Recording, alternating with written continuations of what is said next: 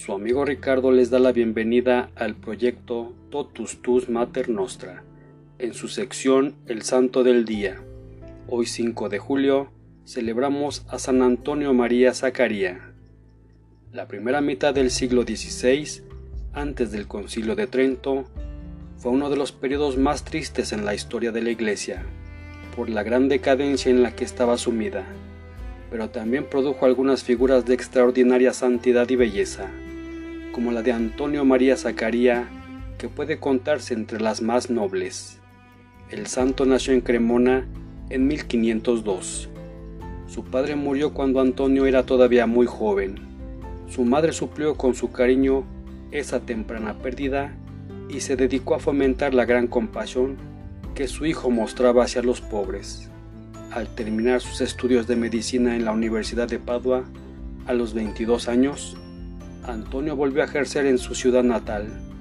Pronto comprendió que su vocación consistía en cuidar tanto las almas como los cuerpos, y se consagró seriamente al estudio de la teología, sin dejar por ello de ejercer su profesión, de ayudar espiritualmente a los moribundos, de enseñar la doctrina cristiana a los jóvenes y de servir a todos.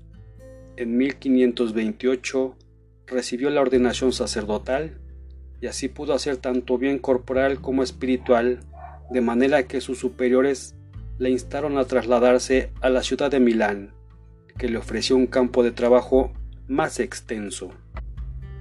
En Milán, Antonio ingresó en la cofradía de la Eterna Sabiduría, donde encontró a otras personas que compartían sus ideales. Entre ellas se contaba la condesa de Guastalla, Luisa Torelli, quien bajo su dirección del santo fundó la Congregación Femenina de las Angelicales. El fin de dicha congregación consistía en proteger y socorrer a las jóvenes que se hallaban en peligro o habían caído en el vicio.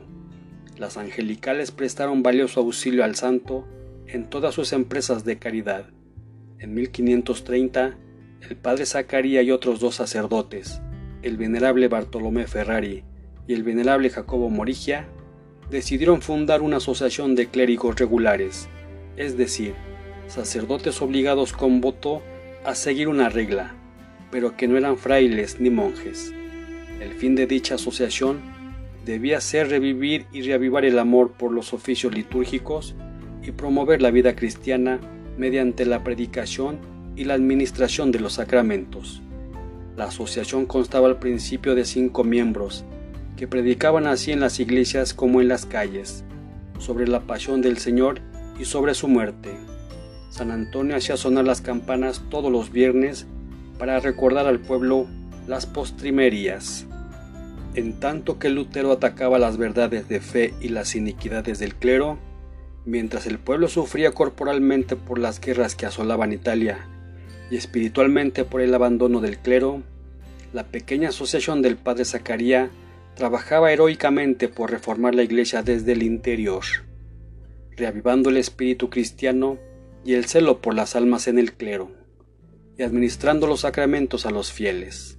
Los miembros de la asociación asistieron a los milaneses durante una epidemia de peste y le supieron infundir tal vigor espiritual que el Papa Clemente VII aprobó en 1533 la nueva congregación de clérigos regulares de San Pablo.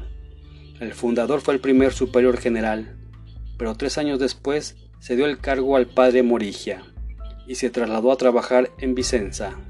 Según se dice, introdujo en dicha ciudad la costumbre milanesa de exponer al Santísimo Sacramento durante tres días seguidos.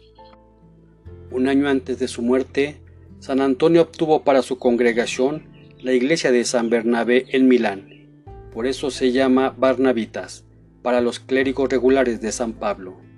El santo cayó enfermo durante una misión en Guastalla. Gastado por las mortificaciones y el trabajo, no pudo resistir a la enfermedad y murió en Cremona, en la casa de su madre, a los 37 años de edad. Fue canonizado en 1897 por el Papa León XIII.